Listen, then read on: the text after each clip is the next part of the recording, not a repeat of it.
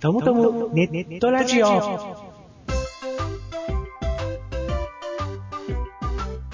というわけで、トムトムネットラジオテスト収録その2ということで始めてみたいと思いますけれども、え前回の収録では大変お聞き苦しい声を聞かせてしまいまして申し訳ございませんでした。え今回はちょっとその辺も意識して改善できたらなと思っていますけれども、まあね、ちょっとハードルは高いというか、先は長いですよね。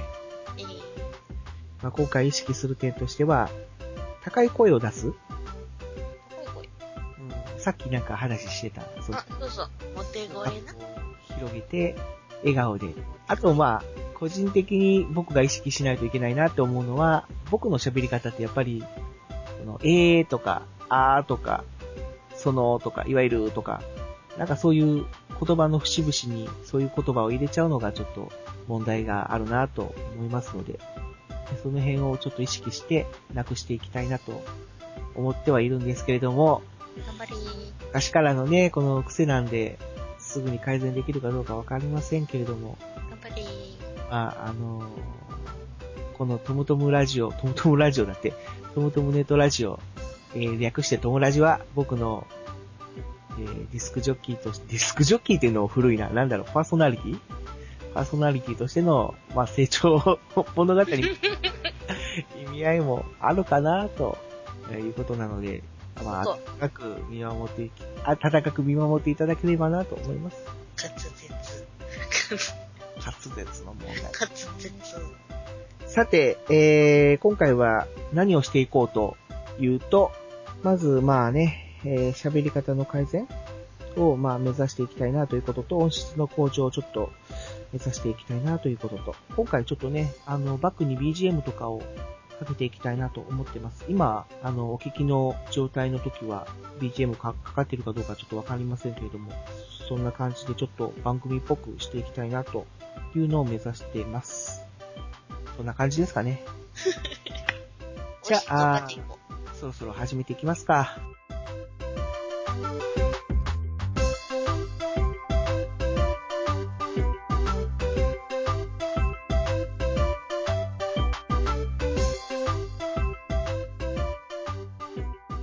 はい。というわけで、えー、本編なんですけれども、本編というか テスト収録の本編というか、前回はまあその、僕たちの自己紹介とかサークルの紹介をちょこっと、まあ、喋ってはいきましたけれども、えー、今回の内容は、まあ我がサークルトムトムカンパニーズで、えー、他にどんなことをしているかということなんですが、去年あたりからかな、その、他のサークルさんと交流を取っていこうという、まあ、企画が始まりまして、その団体というのが、日本老人サークル連盟という通称 JDCA と呼んでいるんですけれども、えその団体の中で、まあ、登録サークル、所属サークル同士で交流を取っていこうという企画がスタートしましたけれども、えー、トムトムカンパニーズもその団体に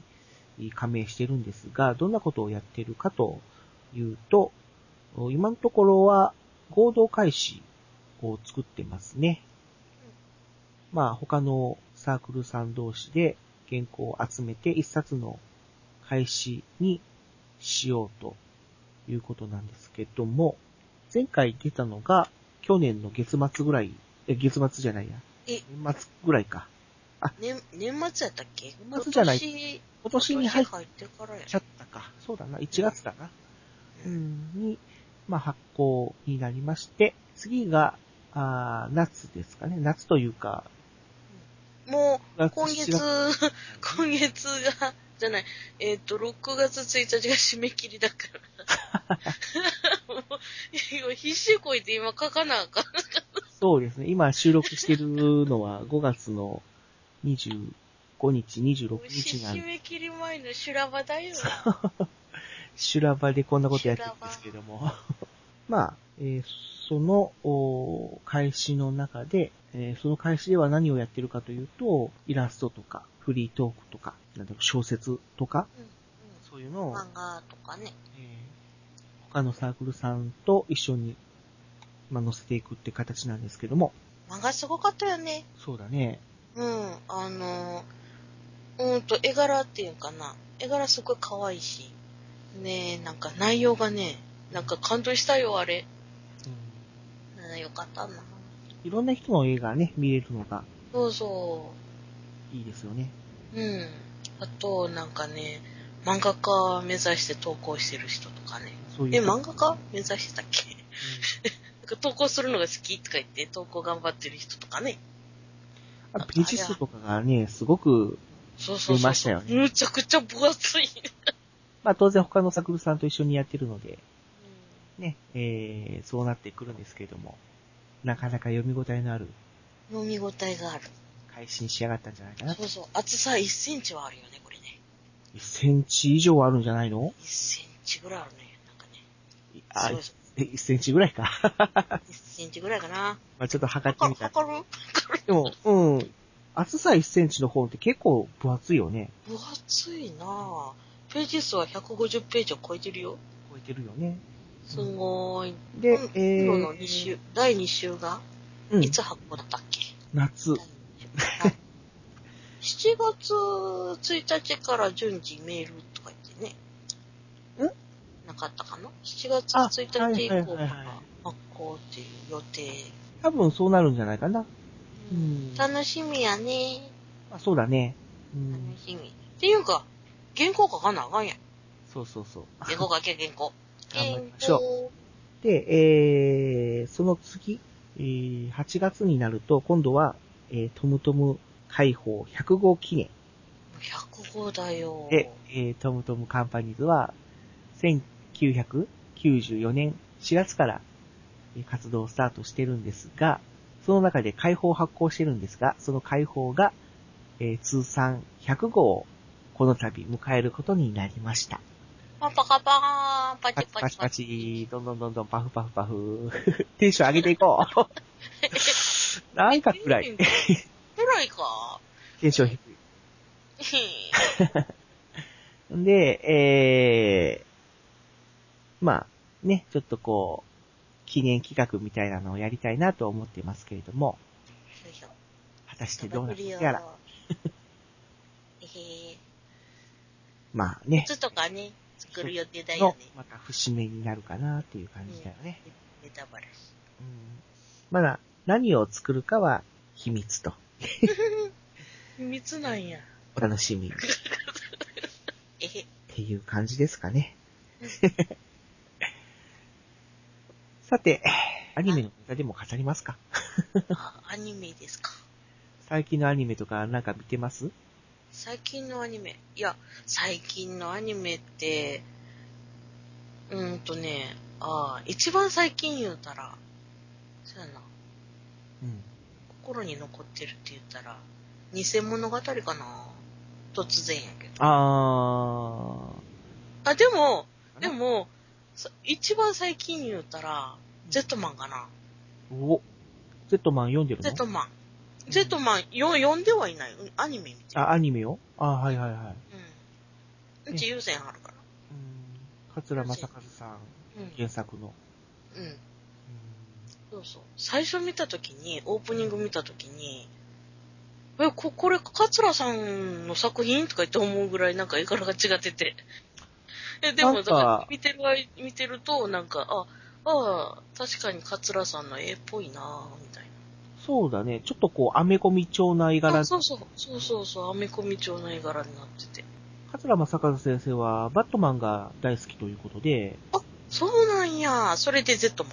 うん、Z マンも、バットマンの、オマージュというか、なんというか、意識して描かれてるみたいな雰囲気はありますけどもね。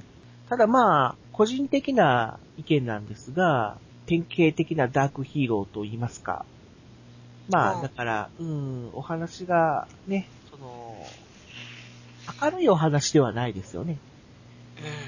うん。どっちかっていうと、ちょっとこう、悩みとか苦悩とか、うん、ね、あの、ダークな部分を描いてるような。なんか大人、大人の、ほら、大人が見てもこう。まあ、そうですね。まあ、まあ、大人のための漫画といいますか。うん、な感じ。うんあれ、原作はどこの雑誌だったっけ？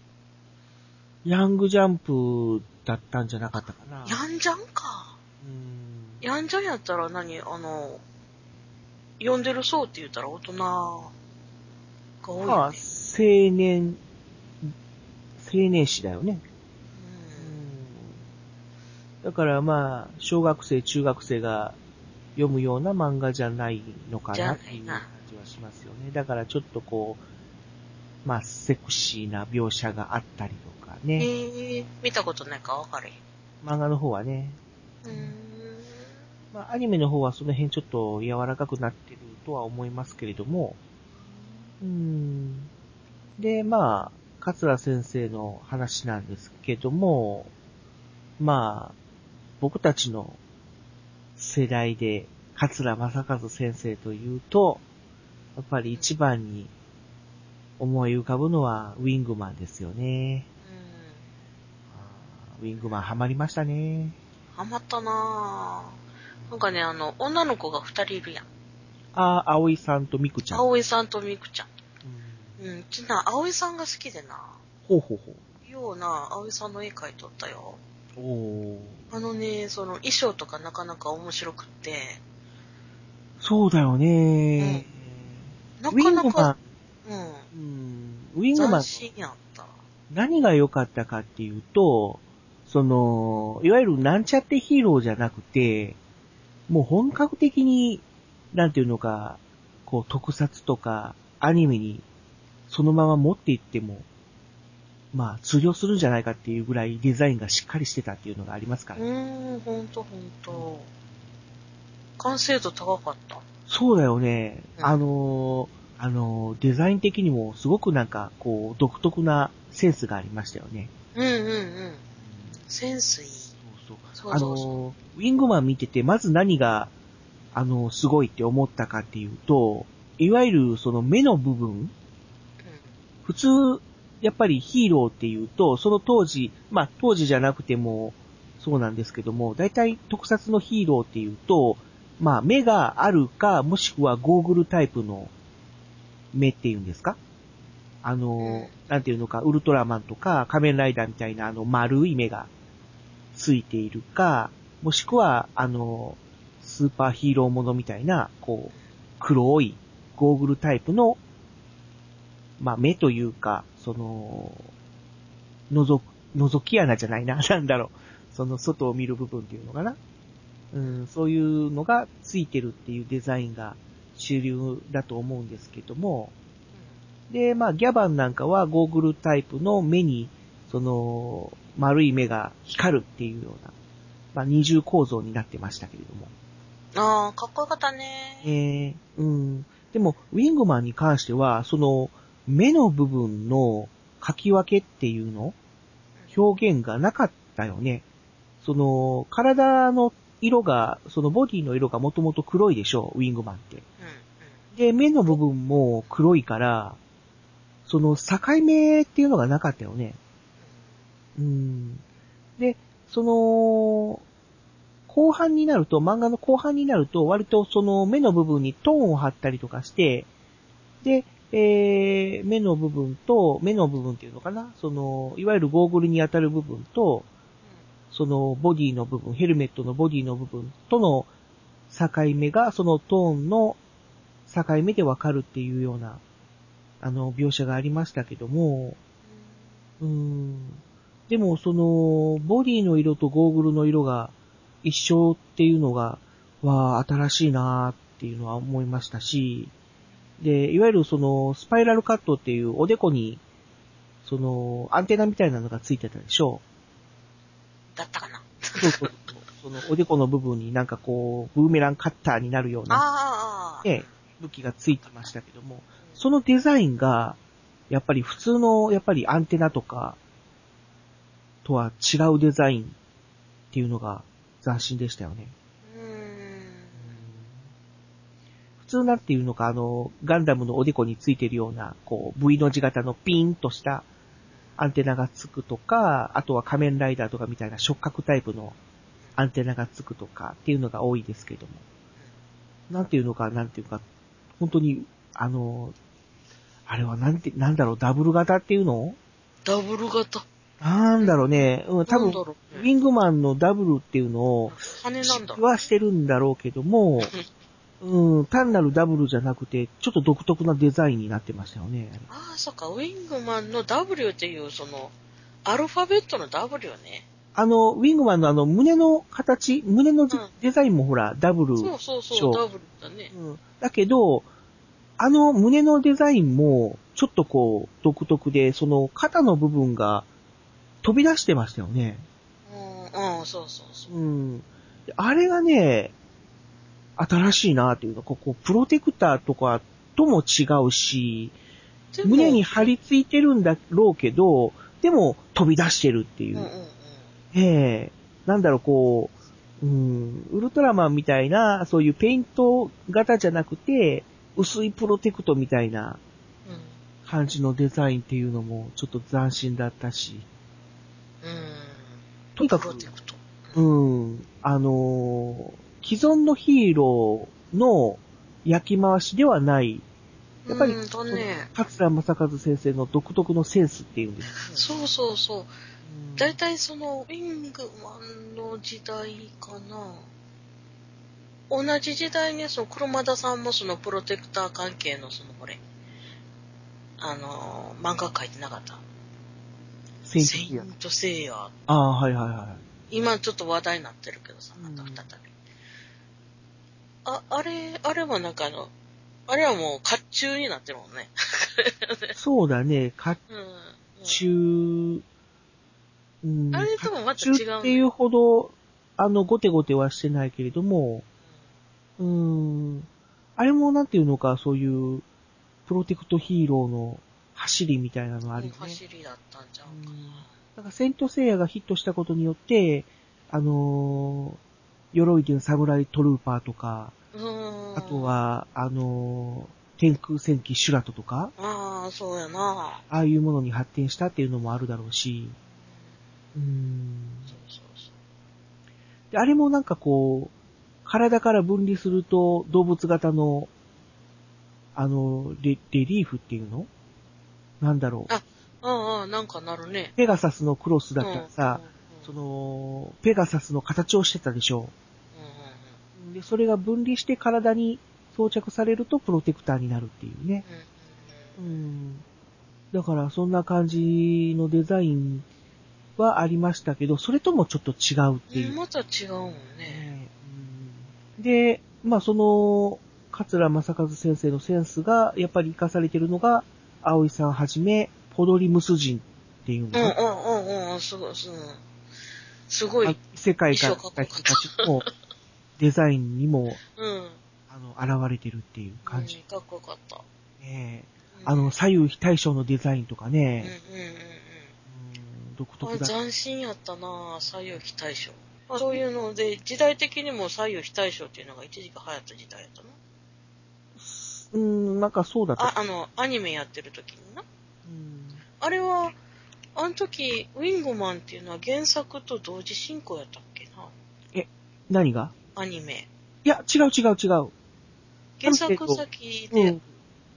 結構遅かった。作が、あの、ある程度軌道に乗ってきてから、うん、原作の一部が終わるちょっと前ぐらいにアニメが始まったのかな。うん。うん、で、それはなんか原作は見てないから分からへんねんけど、アニメ原しか知らんねん。作は、その、ポドリムス編が終わって、えー第2部みたいなのがスタートしたけど、アニメはポドリムス編で終わったっていう。うんまた原作とは違う終わり方をしたっていう感じですかね。へえそうなんだ。うんうん、じゃあアニメしか知らん。アニメのね、ウィングマン。最初はあの、ウィングマンがアニメ化されるって聞いた時はすっごい嬉しかったんだけど、へえうんいざ始まってみると、うん。あれ？っていうような、あ、あれやったん？僕はそんなイメージを持ちましたね。ちょっとこう、やっぱり、子供向けに振られちゃったかなっていう。うーん、そうなんや。今、アニメ化されるとね、割と原作に忠実にアニメ化してもらえるんじゃないかなと思いますけど、うん深夜アニメ祭とか、当時は、ゴールデンウィーク、ゴールデンウィークじゃねえや、ゴールデンタイムで放送されてましたから、夜の7時半でしたっけ？ええうん。なんか、ウィングマンの頭に夢戦士っていうのもついちゃいましたしね。あ、えー、元からそんなんじゃなかったんや。違うよ。原作はただのウィングマン。えで、アニメになった時に、夢戦士ウィングマンっていうタイトルにー、なっちゃったんだけど、あの、ウィナーっていう、ほら、ウィングマンが乗るバイクっていうのかな。あ、うんうん。あの、バイクっていうかタイヤはついてないけど、こう、浮遊するタイプのバイクっていうの？おうおうあの、ドクタースランプでもあったな。なんかこう、ロボットに変形するっていうようなね。うん。うん、エアバイクとかなんとか。そうそう、ウィングマン専用のマシンっていうのがありましたけど、あの、原作の方のウィーナーもアニメには出てきたんですけど、なんか早いうちになんか撤退しちゃって、で、ウィーナー2っていうのがアニメではオリジナルで出てきたんですけども、それが、いわゆる、あの、普通のバイクタイプです。あの、あの、2個の車輪がついて、うーん、なんていうのか、レプリカタイプのバイクが変形してロボットになるみたいなね。多分それはあの、スポンサーのおもちゃ会社が、ああ、宝。うん宝、いや、あの、あれは宝だったかな？バンダイ宝だったか、バンダイだったか。コピーだったかちょっと忘れちゃったんだけど。うん、あの原作のウィーナーでは、ちょっと変形機構も難しかったし、ああ、なるほど。おもちゃにできないという大人の事情があって、で、ウィーナー2っていうのを出してくれっていうスポンサーの要望があったんじゃないかなと思うんだけど、あうーん、あのウィーナー2がね、あんまりかっこよくなくて、えー、なんでウィーナーじゃないんだよ、みたいな。うんそういう点もあったし、あのー主人公のヒロノケンタが、あのー原作以上にちょっとおちゃらけキャラっていうのも、割とこう、なんていうのか、当時やってたあの、筋肉マンとか、うん。うんあの辺のタイプの、うんずっこけヒーローっていうのかな、当時でうん。ああ、そうそうそう。うん、その要素がちょっと色濃く出ちゃってたかなっていう印象がありましたね。うん。で、原作の方も、まあ最初のうちはちょっとこう、ずっこけヒーローみたいな感じだったけど、だんだんとやっぱりこう、凛々しくなってくるっていう、成長してくるっていうタイプだったんだけど、うん、やっぱりその、声優さんの、あの、堀川里央さんでしたっけ？うんだったかな？うん覚えてない。堀川亮さんのイメージもあってか、うん、やっぱり最後まで、ちょっとこう、ずっこけヒーローなイメージが拭えなかったかなっていう 印象がありましたね、アニメでは。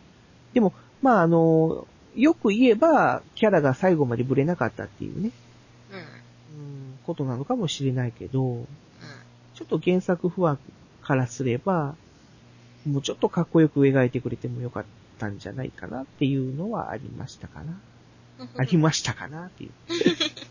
でもね、ウィングマンって、今でも通用するストーリーっていうか、そうん。のまあ、いわゆる今の萌えアニメうん。の走りって言いますか、元祖的な部分はなんかあるんじゃないかなっていうか、あったんじゃないかなっていう。そうなん？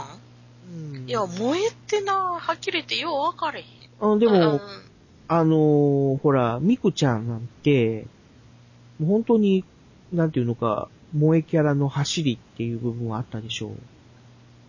そうなんかうーんなんか清楚で可愛くて、純情で、みたいな。な。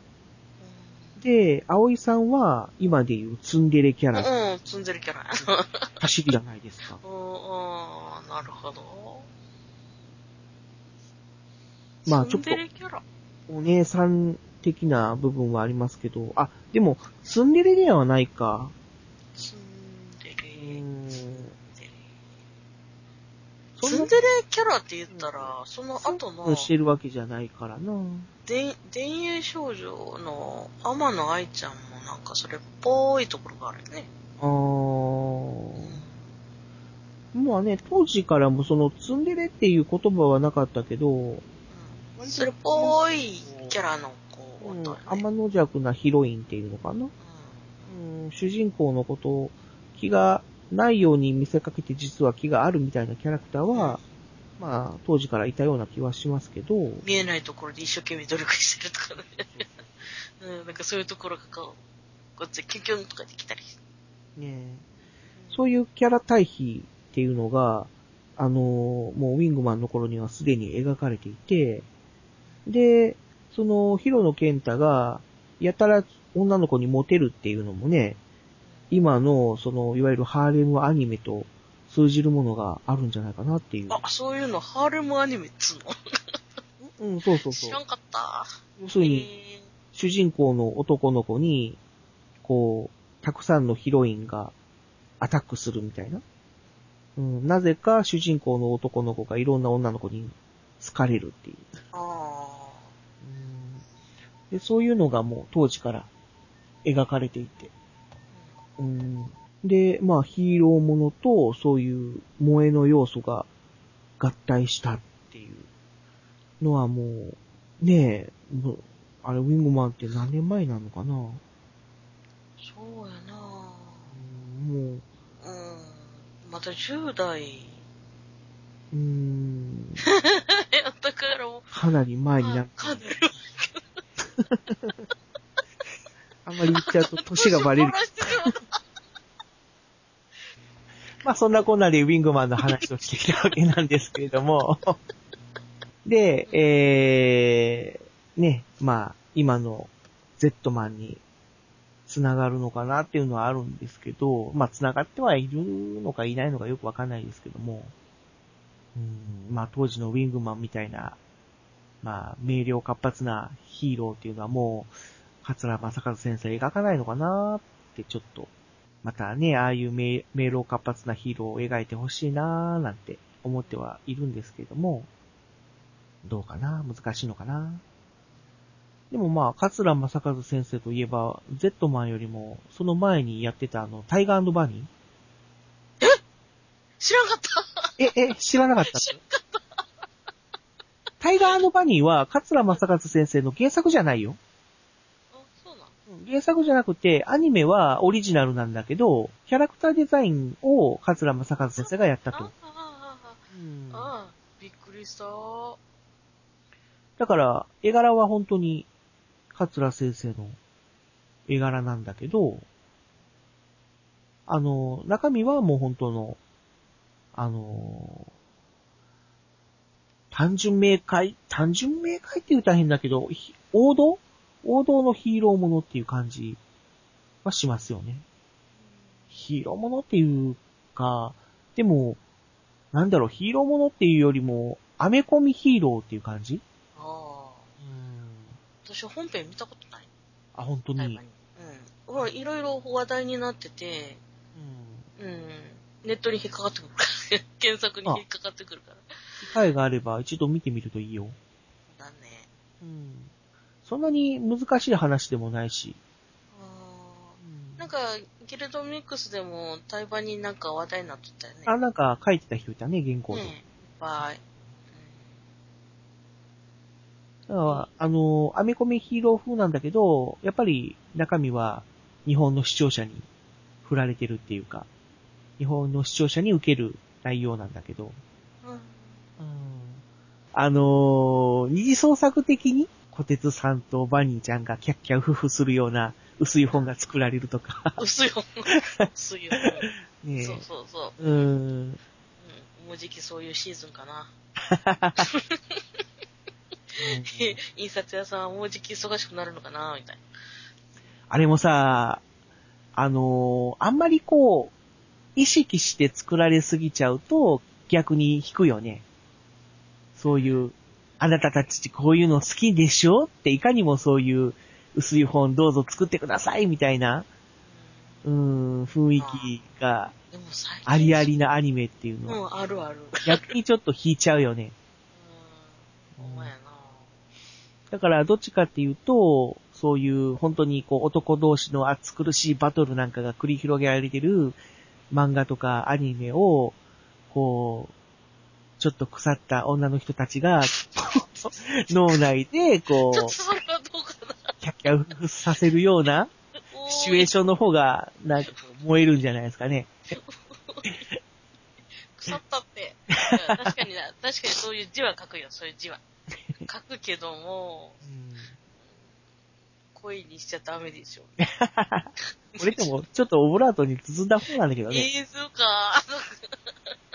直撃やったような気がすんで。直撃でした？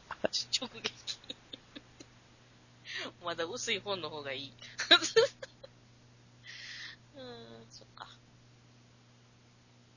はい。というわけでね、えー、ちょっとアニメネタを喋ってきてるわけなんですが、もう30分過ぎとんで。ちょっとおーい。予定時間をかなりオーバーしちゃったんで、えー、まあちょっと編集で短くしちゃおうかなとか 思ってますけれども。じゃあそろそろちょっと締めに入りましょうか。あもう締めなんや。うんそうか、そうか。まあね、えー今回ちょっと実験的に、えー収録はしていますけれども、またそのうち、えー本編が、えー配信できるようになるまでで、きるかな いつまで経ってもテスト放送。まあでも、いやいやね、そんなにガチガチに作らなくても、ある程度グダグダな内容でもいいんじゃないかなと。まあそんな感じで、えー、トムラジテスト放送パート2をお送りしてきましたけれども、えーそろそろ、えー終わりたいと思います。えーお相手は、あーふみずき L ジュライと、でした。それでは、さようなら。